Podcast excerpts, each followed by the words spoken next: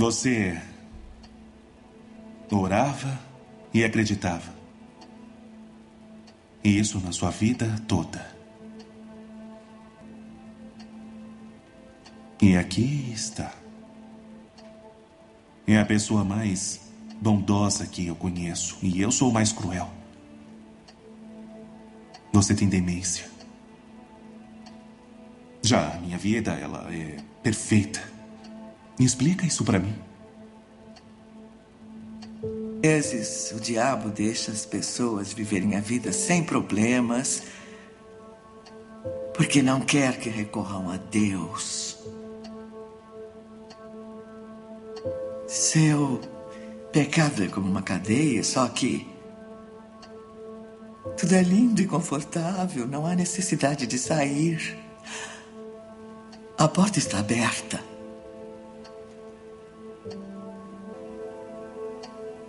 Tempo se esgota.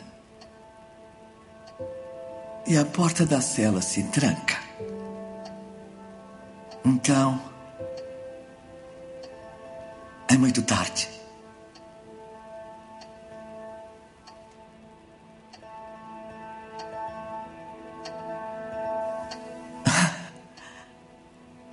Quem você disse que era?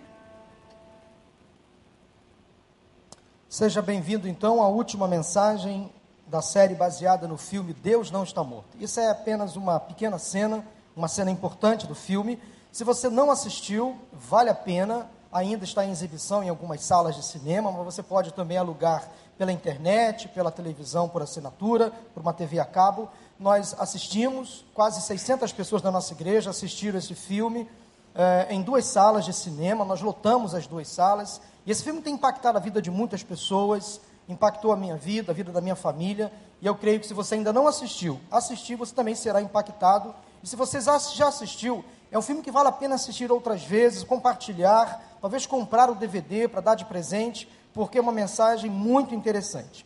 Nesta última série, perdão, perdão, nesta última mensagem da série, baseada no filme Deus Não Está Morto, eu gostaria de falar com vocês então sobre esse diálogo com o ceticismo.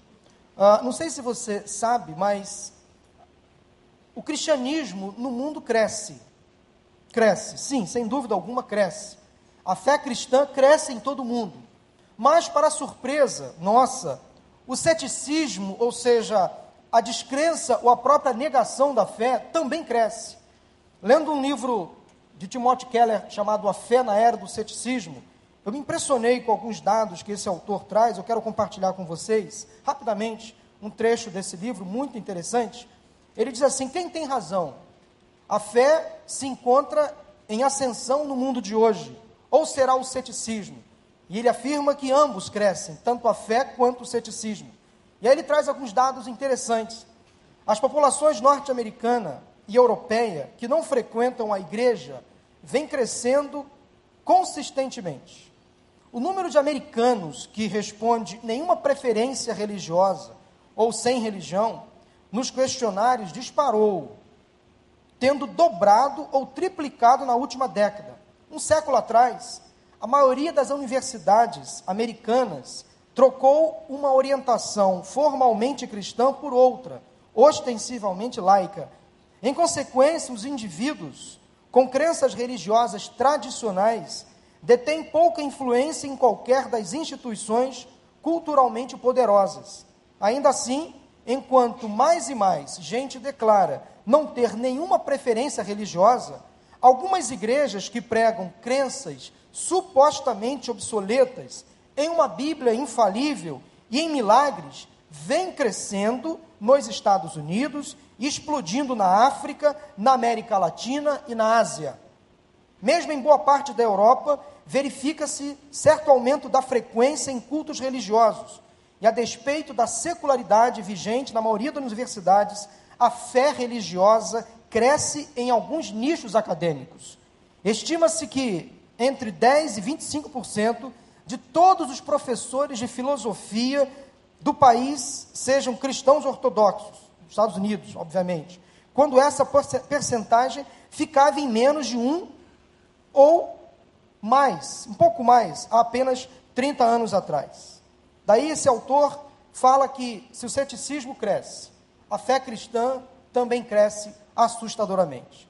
Eu não sei se você já se deparou na sua família, no seu trabalho, na sua universidade, na sua escola, quem sabe na sua igreja, com algum cético, com alguma pessoa descrente do evangelho. Não sei se você tem contato, não sei se você tem diálogo, não sei se você tem relacionamento com alguém que não crê na Bíblia como única regra de fé e prática. Eu não sei se você convive com alguém que não acredita, por exemplo, que Jesus Cristo é Deus e o próprio Filho de Deus, que ele morreu e ressuscitou. Eu não sei se você, por exemplo, convive com alguém que não acredita em milagres, principalmente aqueles que estão na Bíblia, porque Bíblia é papel, aceita tudo. Bíblia é tão somente um livro e o que é impresso pode ser questionado. Eu não sei se você convive com alguém que afirma não acreditar em Deus, ou duvidar da sua existência, ou acreditar que simplesmente Deus é uma energia, um ser. Talvez você, em alguma época, em algum momento da sua vida, já passou por alguma crise religiosa. Talvez você já tentou, talvez, flertar com o ceticismo. Talvez você já tentou, talvez por alguma crise, por algum problema, por alguma resposta não dada. Talvez você tentou se distanciar do Deus Todo-Poderoso. Essa terceira mensagem e última da série, eu quero falar com vocês sobre que tipo de diálogo nós podemos ter com o ceticismo. Apenas para recapitular as duas mensagens anteriores, a primeira, nós falamos sobre onde está Deus quando a vida desmorona? Onde está Deus quando a vida parece perder o sentido?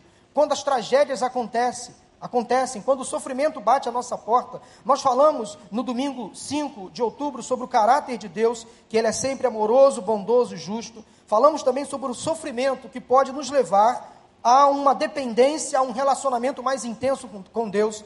Também falamos que quando a vida perde o sentido, desmorona, nós precisamos culpar a pessoa certa, que é Satanás. Ele sim é o causador do mal. Ele sim é aquele que oprime, que atinge, que afeta, ele vem para matar, roubar e destruir. Então, quando as coisas na sua vida não dão certo, o culpado é Satanás, é o inimigo, e nós precisamos culpar a pessoa certa. Em quarto lugar, falei também que Deus nos deu a liberdade de escolher amá-lo ou rejeitá-lo. Que Deus é esse, tão grande, tão, tão bom, que não nos manipula, que não entra no nosso coração a força, não arromba a porta da nossa vida. Ele é um Deus que nos dá a liberdade de amá-lo ou rejeitá-lo. Também falei que esta liberdade que temos, ela resulta, sem dúvida alguma, porque nós não temos capacidade de escolher bem, não temos condições de fazer boas escolhas, temos uma tendência a sempre fazer as escolhas erradas. Esta liberdade resultou em um mundo decaído pelo mal e trouxe pecado, pecados e perigos reais. Somente com a graça de Deus em nós, com o Espírito Santo em nossa vida e coração, que nós podemos de fato fazer escolhas certas. Deus deseja intensamente restaurar a sua comunhão conosco, e essa comunhão nos traz benefícios. O amor de Deus é tão grande que deu o seu filho para restaurar o relacionamento conosco através de Jesus. Ele é o caminho, a verdade e a vida que nos leva a ele mesmo, ele mesmo é o próprio Deus. Esta foi, esses foram os tópicos da primeira mensagem da série, que teve como título Onde está Deus quando a vida desmorona? A segunda mensagem da série, pregada domingo passado, se você não veio, ou se você veio apenas para reforçar, ah, como nós podemos defender a nossa fé? Como podemos defender a fé cristã diante, às vezes, de um universo, de um ambiente tão hostil, a santidade nos leva a ter firmeza na defesa da nossa fé. É muito importante ter uma vida santa diante de Deus, afastada do pecado, das contaminações. É muito importante uma, manter uma vida de santidade. Falei também que nós devemos, ao defender a nossa fé, definir Cristo em nossa vida. Ter uma postura cristã, nós não podemos nos envergonhar do Evangelho de Cristo. Nós precisamos assumir a nossa posição como cristãos. Não podemos nos omitir, não podemos ser agentes secretos da fé. Em terceiro lugar, ao defender a nossa fé, nós precisamos ser mansos e respeitosos com as pessoas que vão perguntar a razão da fé, da esperança que há em nós.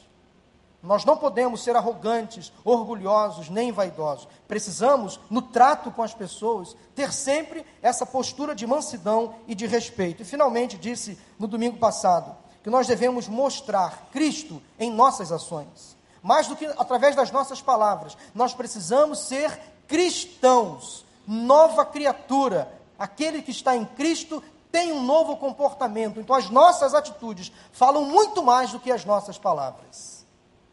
Apenas resumindo o que nós falamos nas duas últimas mensagens. Mas hoje, dialogando com o ceticismo, como nós podemos então manter contato, manter relacionamento com uma pessoa que se declara cética? Eu não creio, ou tenho muitas dúvidas para acreditar no Deus que você crê. Talvez você, na sua própria casa, no seu trabalho, na sua faculdade, na sua universidade, na sua escola, enfim, você tem tido essa dificuldade de conviver, de demonstrar a sua fé com pessoas que te afrontam, que às vezes tentam te envergonhar, porque você lê a Bíblia, a Bíblia, palavra de Deus, porque você talvez vem à igreja todos os domingos, e por aí vai aquela série, aquela série de é, pejorativos de palavras depreciativas que muitos, infelizmente, lançam contra nós, cristãos evangélicos. Justamente numa sociedade que às vezes tenta nos ridicularizar, nos humilhar, to todo dia. Como manter um contato com as pessoas que afirmam não acreditar em Deus, duvidar da sua existência? A crise que muitos cristãos e muitas igrejas estão enfrentando nos dias de hoje é que, infelizmente, muitos cristãos e igrejas estão partindo para apoiar, abraçar verdadeiras distorções teológicas. Um chamado neo ou novo liberalismo está avançando como uma onda que destrói a vida de muitas igrejas, afetando púlpitos, pregadores, igrejas inteiras. De modo que é muito comum ouvirmos expressões do tipo, veja bem, não é bem assim. Quando alguém quer defender a sua fé, e aí esse alguém ouve de outra pessoa justamente esta argumentação, veja bem, não é bem assim. Não é bem por aí. Quer dizer, não é isso que a Bíblia quer dizer. Ou não é isso que o mundo quer dizer. Não é bem isso que está escrito. E aí tentam encontrar outras justificativas para os milagres que existem na Bíblia. Interessante que há muitas pessoas que preferem acreditar no que a Bíblia não diz, ao invés de acreditar naquilo que a Bíblia diz. Há muitos teólogos que, que tentam é, é, encontrar respostas, soluções, explicações para alguns milagres na Bíblia. E citam argumentos que a Bíblia não dá nenhum respaldo. Ou seja, preferem acreditar em coisas, em fatos que não estão na Bíblia em vez de acreditar naquilo que está na Bíblia. Como já disse aqui numa outra mensagem, num outro contexto, quando estava falando sobre a, a, o momento onde Jonas, ao fugir da presença de Deus, é engolido por um grande peixe. E diz a palavra de Deus no livro do profeta Jonas, que ele ficou três dias e três noites no interior de um grande peixe. E eu creio no que está na Bíblia, apesar de que muitos teólogos não acreditam nessa história. Acham que é uma fábula, uma história, uma fantasia. Mas disse aqui se, porventura, a Bíblia não é um livro mitológico, não é um livro de histórias, de fantasias, é um livro de realidade, porque aponta para a pessoa de Cristo que viveu entre nós, morreu e ressuscitou. Mas se porventura a Bíblia dissesse, se ela contasse uma história inversa, dizendo que um homem engoliu um grande peixe, eu também acreditaria. Porque se está na Bíblia, eu creio, é a palavra de Deus. A Bíblia não só contém a palavra de Deus, mas a Bíblia é a palavra de Deus. E desta igreja, deste púlpito, você vai ouvir dos pastores que por aqui passam, sempre pregações fundamentadas na palavra de Deus. Porque se não for fundamentada na palavra de Deus, será uma palestra, será uma conversa e não uma pregação expositiva da palavra de Deus. Você precisa ouvir mensagens com a Bíblia aberta. E se preciso for um comentário também adicional, para que você possa então interagir com a palavra de Deus. Mas principalmente a palavra de Deus transforma o nosso interior, o nosso caráter. A vida cristã só faz sentido porque ela nos trouxe transformações. Quero nesse momento compartilhar com vocês rapidamente, nesse diálogo com o ceticismo, apresentar para vocês um dos maiores céticos da história. E quem era essa pessoa? Tomé, um discípulo de Jesus. Como alguém que andava com Jesus, alguém que presenciou dos seus milagres, pôde duvidar do próprio Cristo. Diz assim a palavra de Deus em João, capítulo 20, versículos de 24 a 29. Tomé, chamado Dídimo, um dos doze, não estava com os discípulos quando Jesus apareceu. Os outros discípulos lhe disseram: Vimos o Senhor. Mas ele lhes disse: Se eu não vir as marcas dos pregos nas suas mãos, não colocar o meu dedo onde estavam os pregos e não puser a minha mão no seu lado, não crerei. Quanta petulância, quanta arrogância. Tomé, que nós conhecemos muito bem como aquele que precisava ver para crer. Ah, eu creio, pastor, creio que nem Tomé.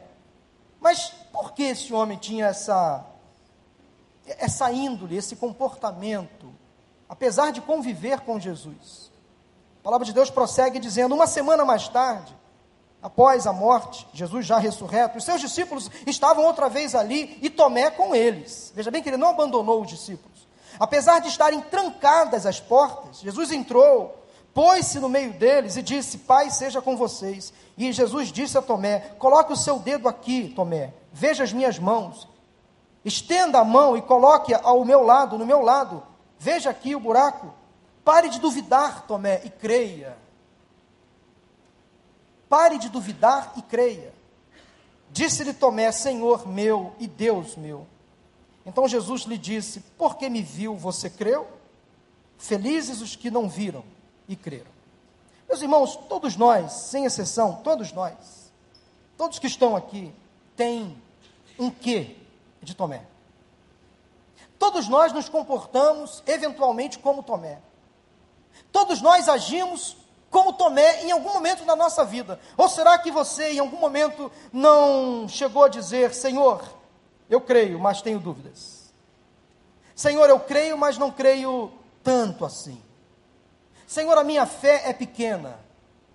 Talvez milagres possam acontecer na vida dos outros, mas na minha vida, olha, eu sei que talvez seja difícil.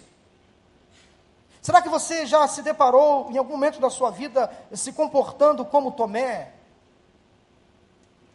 Frieza espiritual, fraqueza espiritual, timidez espiritual, pequenez espiritual, falta ou pouca fé na sua vida, na sua, no seu relacionamento com Deus. Tomé era um homem que tinha que ser convencido, ele precisava de provas físicas, materiais, visíveis.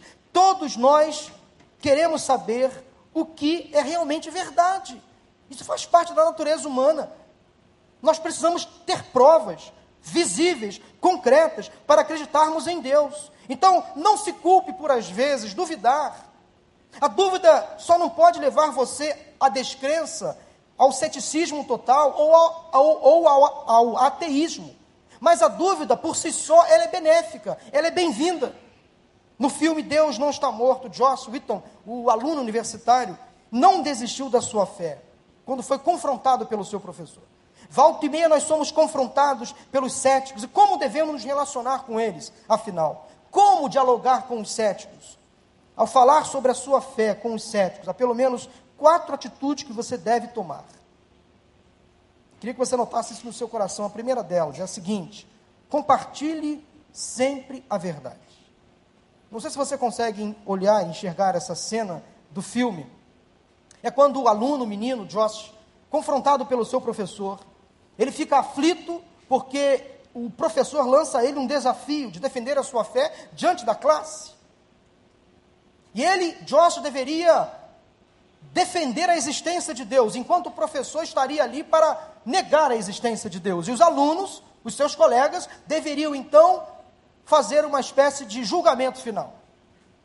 E quando esse menino é confrontado, é perseguido pelo seu professor, ele vai em busca da solução, vai para Deus.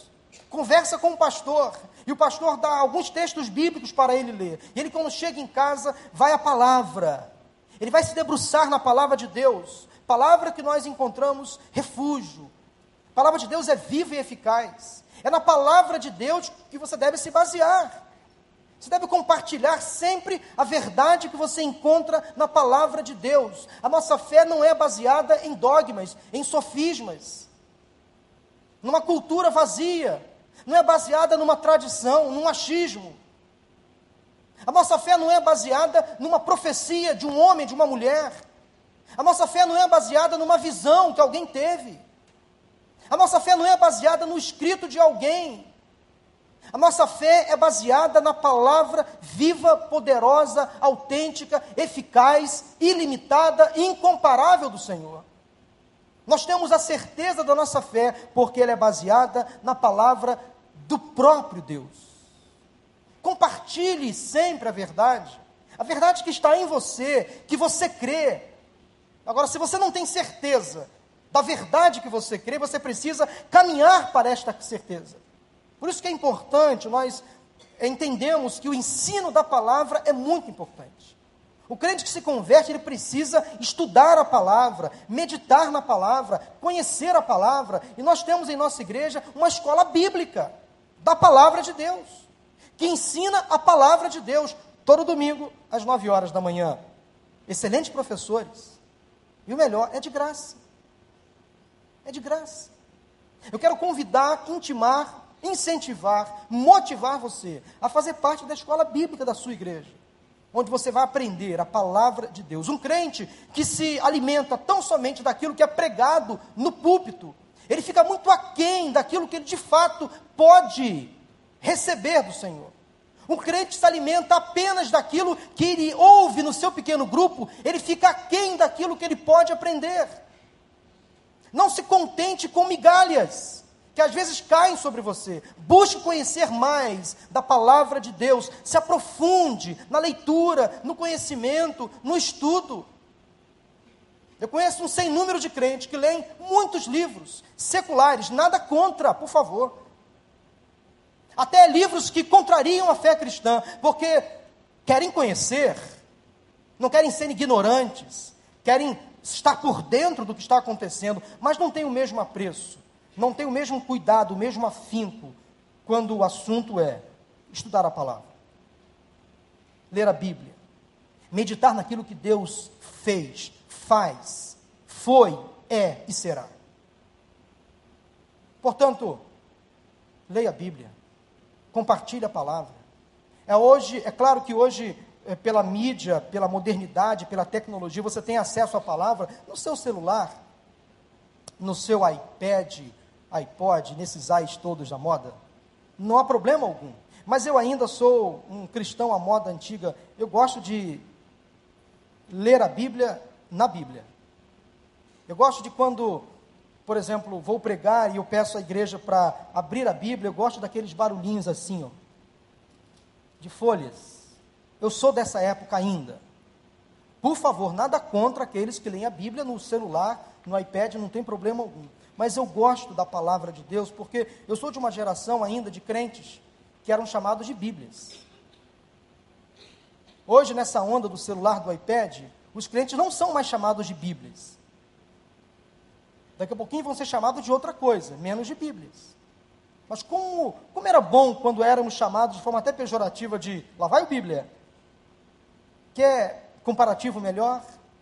A Bíblia ambulante é você, é a sua vida, a palavra de Deus. Compartilhe a palavra, a palavra de Deus nos diz. Olha aí sobre ela mesma. Toda a Escritura é divinamente inspirada e proveitosa para ensinar, para redarguir, para corrigir, para instruir em justiça.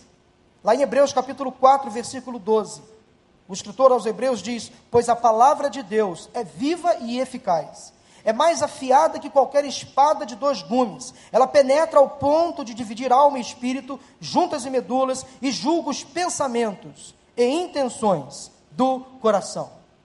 Primeira atitude que você deve ter para compartilhar a sua fé com os céticos, com os ignorantes que não conhecem o Evangelho, com os ateus, com os agnósticos, com os descrentes é Compartilhe a verdade que está em você. A Bíblia, a palavra de Deus. Não tenha dúvidas. Segundo lugar, segunda atitude, seja amoroso. Esta cena do filme é muito impactante. Essa moça, uma jornalista, também cética, ela é acometida de um câncer. E é muito interessante que chega um momento do filme onde ela é chamada ao, a ir ao médico, ela deve ir ao médico para conversar com o seu médico sobre os sintomas. E quando o médico. E ela também muito ocupada, não sei se você lembra dessa cena, ela é muito ocupada com o celular, respondendo e-mails e tal. E quando o médico chega para ela e fala que ela tem câncer, ela responde: Eu não tenho tempo para o câncer. Tão ocupada, tão business, tão empreendedora, tão articuladora, tão moderna, mas tão vazia. Aí a ficha dela finalmente cai. Ela estava com câncer. E é interessante que ela, no auge da sua arrogância, da sua prepotência, da sua vaidade, ela tenta confrontar os cristãos porque estava fazendo um estudo. E ela tenta afrontar um casal de cristãos que estava entrando para uma igreja para assistir um culto, para prestar um culto a Deus. E finalmente, no final do filme, quando ela vai entrevistar aquele grupo, lá naquele show, quando ela é, é, tenta também confrontar, mas agora já aquecida o coração, já com, seu, com a sua fé e, e informação, ela finalmente recebe acolhimento, como recebeu daquele casal. Nós precisamos amar os céticos, eles estão entre nós, convivem conosco. Na nossa família, na igreja, no trabalho, no dia a dia, eles estão ao nosso redor e crescem, crescem numericamente falando. Nós precisamos amar essas pessoas ter compaixão delas. Nós precisamos eh, ter o mesmo comportamento que o pai da parábola do filho pródigo, quando recebeu o seu filho de volta, abraçou, beijou, deu uma segunda chance. Nós precisamos amar aqueles que não concordam conosco, que às vezes nos afrontam, nos envergonham, denigrem a nossa imagem, tentam zombar da nossa fé. Nós precisamos amar essas pessoas. Ame, ame os céticos, ame os ateus. Ame os confusos. Ame os ignorantes, aqueles que não conhecem a Bíblia, o Deus que você conhece. Ame essas pessoas, elas precisam ser amadas. Ame aqueles que te afrontam. Ame aqueles que defendem outras bandeiras. Ame essas pessoas. Tenha empatia, mais do que simpatia. A palavra de Deus nos diz em 1 Timóteo e em 2 Timóteo, palavras de Paulo ao jovem Timóteo: o objetivo desta instrução, Timóteo, é o amor que procede de um coração puro, de uma boa consciência e de uma fé sincera. E Paulo também diz a Timóteo: deve corrigir com mansidão os que se lhe opõem, na esperança de que Deus lhes conceda o arrependimento, levando-os ao conhecimento da verdade. Eu lembro de uma música do Vencedoras por Cristo, não me fala a memória. E a letra daquela música dizia o seguinte: ame ao seu próximo, como se fosse você, como se a dor que ele sente fosse a que sente você. Como se o problema que ele está passando fosse o problema que você também talvez passaria. Então entenda o questionamento do outro, a dúvida do outro, o ceticismo do outro, Ame essa pessoa com compaixão. Você não necessariamente pode concordar ou deve concordar com o posicionamento dessa pessoa, mas ame, ame, ame, ame. Faça isso por amor. Terceira atitude para aprender a lidar com os céticos: seja humilde. Não seja arrogante. Não seja vaidoso, não seja prepotente. Esse rapaz, aluno, quando foi confrontado pelo seu professor, ele em nenhum momento quis ridicularizar o professor. Em nenhum momento ele subiu no salto. Ele manteve-se humilde na dependência de Deus. Interessante que nós precisamos, meus irmãos, agir desta forma em todo o tempo. Em todo o tempo, uma vida equilibrada, moderada, justa, humilde. Eu tenho aprendido, é um lema muito pessoal, já compartilhei isso aqui. A todo dia, pela manhã, claro eu falo isso de forma metafórica, eu tomo uma dose de João 3,30.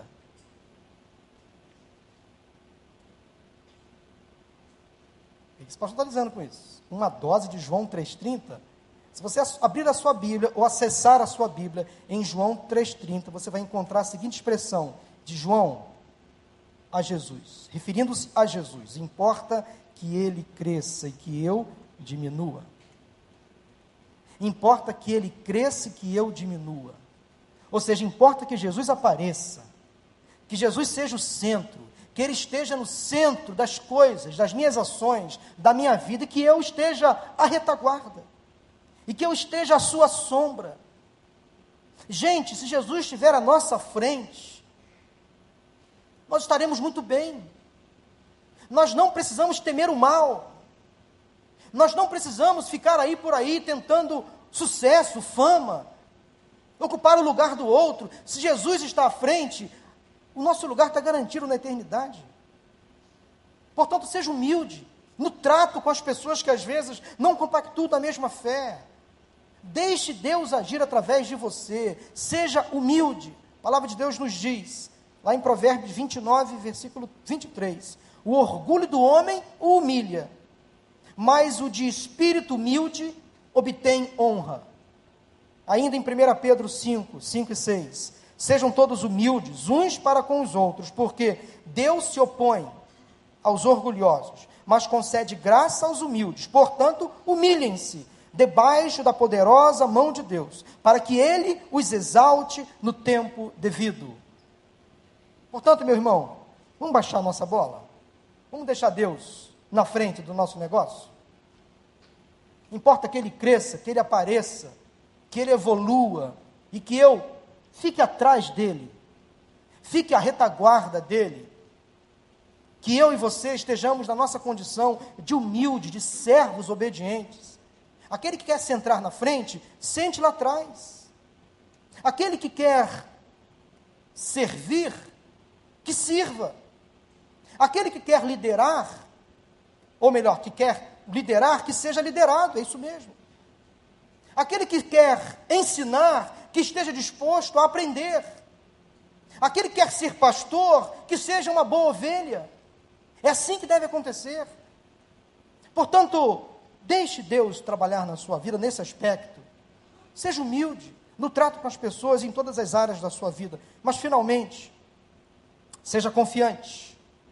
Seja confiante naquilo que você crê, naquilo que você professa. Esse rapaz muito interessante o papel que ele desempenha no filme, um jovem um, oriental. Não sei se é chinês, se é coreano, japonês não é, pela expressão física, mas oriental, talvez chinês, não sei. Mas enfim, você, você assistiu o filme, você lembra da história desse menino, muito tímido, que conhece Jesus pelas beiradas, é impactado com a atitude de Josh Witton, e ele tem um pai do outro lado do mundo, feroz, voraz, que tenta coibir a sua fé, que tenta paralisar a sua esperança em Deus. Um pai, um pai opressor do outro lado do mundo. E esse menino tenta aos poucos passar para o pai a novidade que ele está presenciando na sua faculdade. Contar a experiência do seu colega com Deus, a fé do seu colega. E esse menino é o primeiro aluno a levantar-se da, da, da cadeira quando finalmente, no final do filme, vocês vão assistir essa cena daqui a pouquinho. Quando esse menino levanta a bandeira de que Deus está vivo, ele não está morto. É o primeiro aluno a se declarar cristão, ou, seja, a se declarar confiante em Deus. Diante da turma, ele é o primeiro de todos. Ele é o primeiro de todos, a com uma atitude de fé, de confiança, ao se colocar de pé, dizer para a classe inteira e para o seu professor: Eu creio que Deus está vivo. Não por aquilo que o meu colega disse, mas por aquilo que ele começou a fazer na minha vida. Gente, quer prova mais evidente da existência de Deus, que é aquilo que ele fez em você, aquilo que ele já fez através de você. Que é prova mais evidente, evidente, mais contundente, que a nossa própria vida, nossa própria experiência já disse isso aqui na primeira mensagem. Quem era você antes de aceitar a Jesus, de confessar Jesus como Senhor e Salvador? Onde poderia estar você agora se você não tivesse um dia entregue a sua vida a Jesus? Onde você poderia estar? De modo que nós devemos dizer em alto e bom som: sim, Deus está vivo. Porque eu tive experiências com Ele, que ninguém pode negar a minha fé. Ele transformou a minha vida, o meu caráter, mudou a minha família, me salvou. Isso nada pode negar. Nada pode negar a minha fé, porque Jesus operou em mim. Deixo para você, para terminar, Josué 1,9. Não fui eu que lhe ordenei? Seja forte e corajoso. Não se apavore diante das circunstâncias contrárias, nem se desanime, pois o Senhor, o seu Deus, estará com você por onde você andar. Confie no Senhor, meu irmão. Deus está com você, não vai te abandonar, mesmo nos momentos de fraqueza, de tribulação. João capítulo 14, versículo 26. Nós não estamos sozinhos, mas o conselheiro, o Espírito Santo, ou seja, o próprio Deus, que o Pai enviará em meu nome, palavra de Jesus, lhes ensinará todas as coisas e lhes fará lembrar tudo que ele, o que é melhor, que eu lhes disser, o que eu lhes disse. Jesus está em nós, através de nós, ele age através de nós. Portanto, quando você testemunhar, compartilhar da sua fé, não fique preocupado com o que você vai falar. Encha a sua vida do Espírito Santo e Deus fará você lembrar de coisas grandes e ocultas que você às vezes nem sabe, mas Ele vai trazer a sua memória. Onde está Deus quando a vida desmorona? Dentro de você. Defenda a sua fé. Não tenha medo de se declarar cristão. Defenda a bandeira do Evangelho, custe o que custar ao se deparar com alguém que não crê naquilo que você acredita, seja humilde, amoroso, compartilhe a verdade e seja confiante no Deus Todo-Poderoso. Eu quero terminar, antes da conclusão mesmo, de passar o vídeo, a palavra de Deus lá em Marcos capítulo 9 conta a história de um pai que tinha um filho endemoniado, levou à presença dos discípulos que não conseguiram expulsar o demônio daquele menino.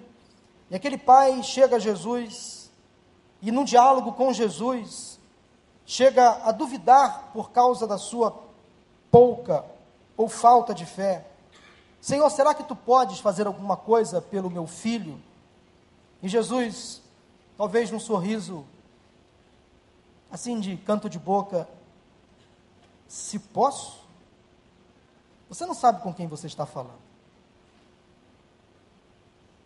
Tudo é possível àquele que crê. Imediatamente o pai do menino exclamou: Creio, Senhor.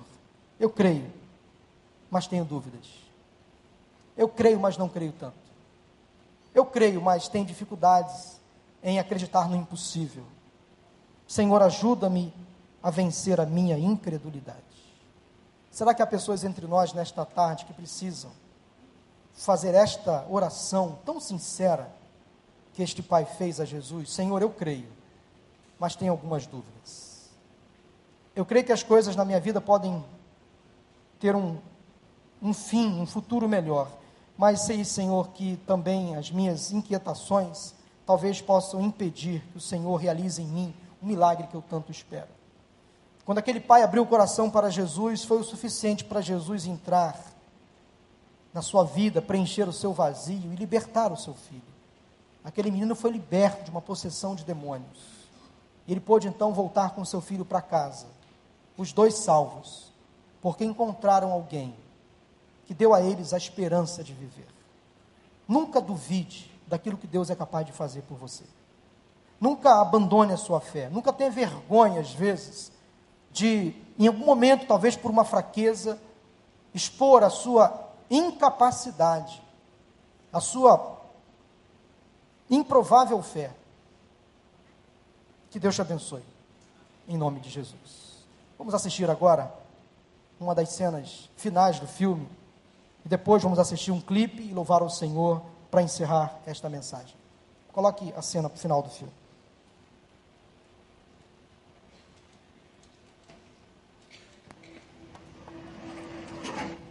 O mal Agora se diz que o mal é a arma mais potente do ateísmo contra a fé. E é. Afinal, a própria existência do mal impõe a pergunta: se Deus é todo bem e Deus é todo poderoso, por que permite que o mal exista? A resposta, no fundo, é notavelmente simples: livre arbítrio. Deus permite que o mal exista por causa do livre arbítrio. Do ponto de vista cristão, Deus tolera o mal neste mundo temporariamente, para que um dia quem optar por amá-lo livremente vá morar com ele no céu sem a influência do mal, mas com seu livre arbítrio intacto. É, em outras palavras, a intenção de Deus em relação ao mal é um dia destruí-lo. Mas que conveniente. Um dia, eu vou me livrar de todo o mal do mundo, mas até lá vocês vão ter que sofrer com todas as guerras, holocaustos, tsunamis, pobreza, fome e AIDS. Tenha uma boa vida. Depois ele vai palestrar sobre valores morais absolutos. Mas por que não? O professor Redson é claramente um ateu. Não acredita em absolutos morais, mas a sua ementa diz que ele pretende aplicar um exame nas últimas semanas. Agora, aposto que se eu conseguir uma nota A por colar no exame, de repente ele vai falar como cristão, insistindo que é errado colar e que eu devia saber. Contudo, que base ele tem? E se meus atos são calculados para me ajudar a vencer, então por que eu não devo realizá-los? Para os cristãos, o ponto fixo da moralidade, o que constitui certo e errado, é uma linha reta que leva direto para Deus. Ah, então está dizendo que precisamos de um Deus para sermos morais, que uma moral ateísta é uma impossibilidade. Não, sem um Deus não existe motivo real para ser moral, sabe? Nem existe um padrão do que é comportamento moral. Para cristãos, mentir, colar, roubar. No meu exemplo, roubar uma nota que não me pertence é proibido. É uma forma de roubo, mas se Deus não existe, como Dostoiévski afirmou famosamente, se Deus não existe, então tudo é permitido. E não só permitido, mas sem sentido. Se o professor Redson está certo, então tudo isso, toda a nossa luta ou nosso nosso debate, o que decidimos aqui não tem sentido. Nossa vida e por último nossa morte não tem mais importância do que um peixinho dourado. Ah, isso é ridículo. Depois de toda a palestra, você diz que tudo se resume a escolher crer ou não crer. Isso aí. Só existe isso. É só o que sempre existiu. A única diferença entre a sua posição e a minha posição é que você sequestra a escolha deles. Você exige que escolham a frase que diz eu não acredito. É porque eu quero libertar todos eles. Porque a religião é como como como um vírus mental que os pais vêm passando para os próprios filhos. E o cristianismo é o pior de todos os vírus. Entra lentamente na nossa vida quando estamos fracos, doentes ou indefesos. Então religião é uma doença. Exatamente. Ela infecta tudo. Ela é inimiga da razão. Razão? O professor abandonou a razão muito tempo atrás. O que ensina aqui não é filosofia. Não é nem mais ateísmo, mas o que ensina aqui é, é antiteísmo. Já não basta que você não creia, precisa que todo mundo não creia com você. Por que não admite a verdade? Porque só quer capturá-los com sua superstição primitiva. O que eu quero mesmo é que façam a sua própria escolha. É isso que Deus quer. Você não faz ideia de quanto me agrada reprovar É, mas você. quem você quer mesmo reprovar? Hein, professor? Eu? Ou Deus?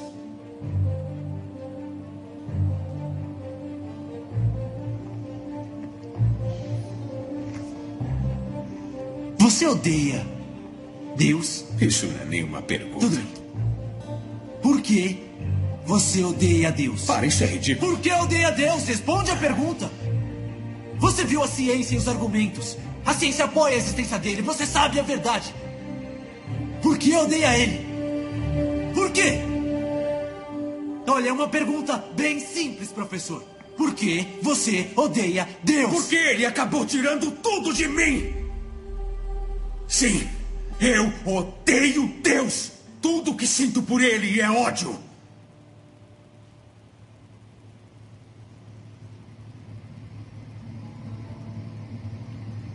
Como pode odiar alguém que não existe?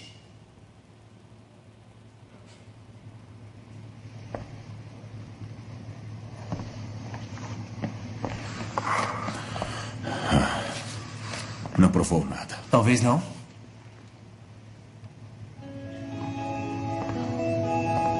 Eles vão escolher.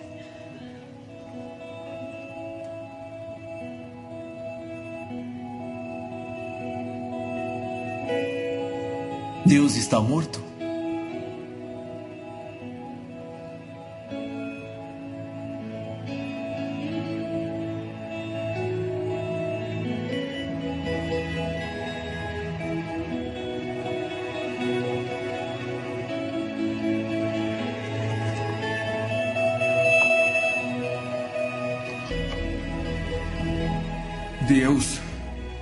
Não está morto. Deus não está morto. Deus não está morto. Deus não está morto. Deus não está morto. Deus não está morto. Deus não está morto. Deus não está morto. Deus não está morto. Deus não está morto.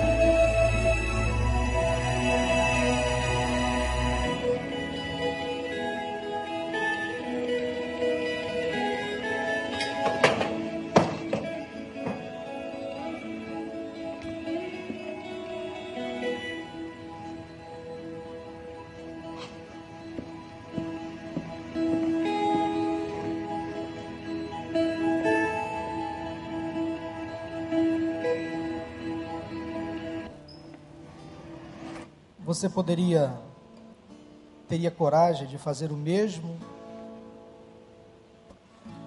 Onde estão aqueles que professam a fé e podem dizer com seus lábios que Deus não está morto? Fique de pé em nome de Jesus.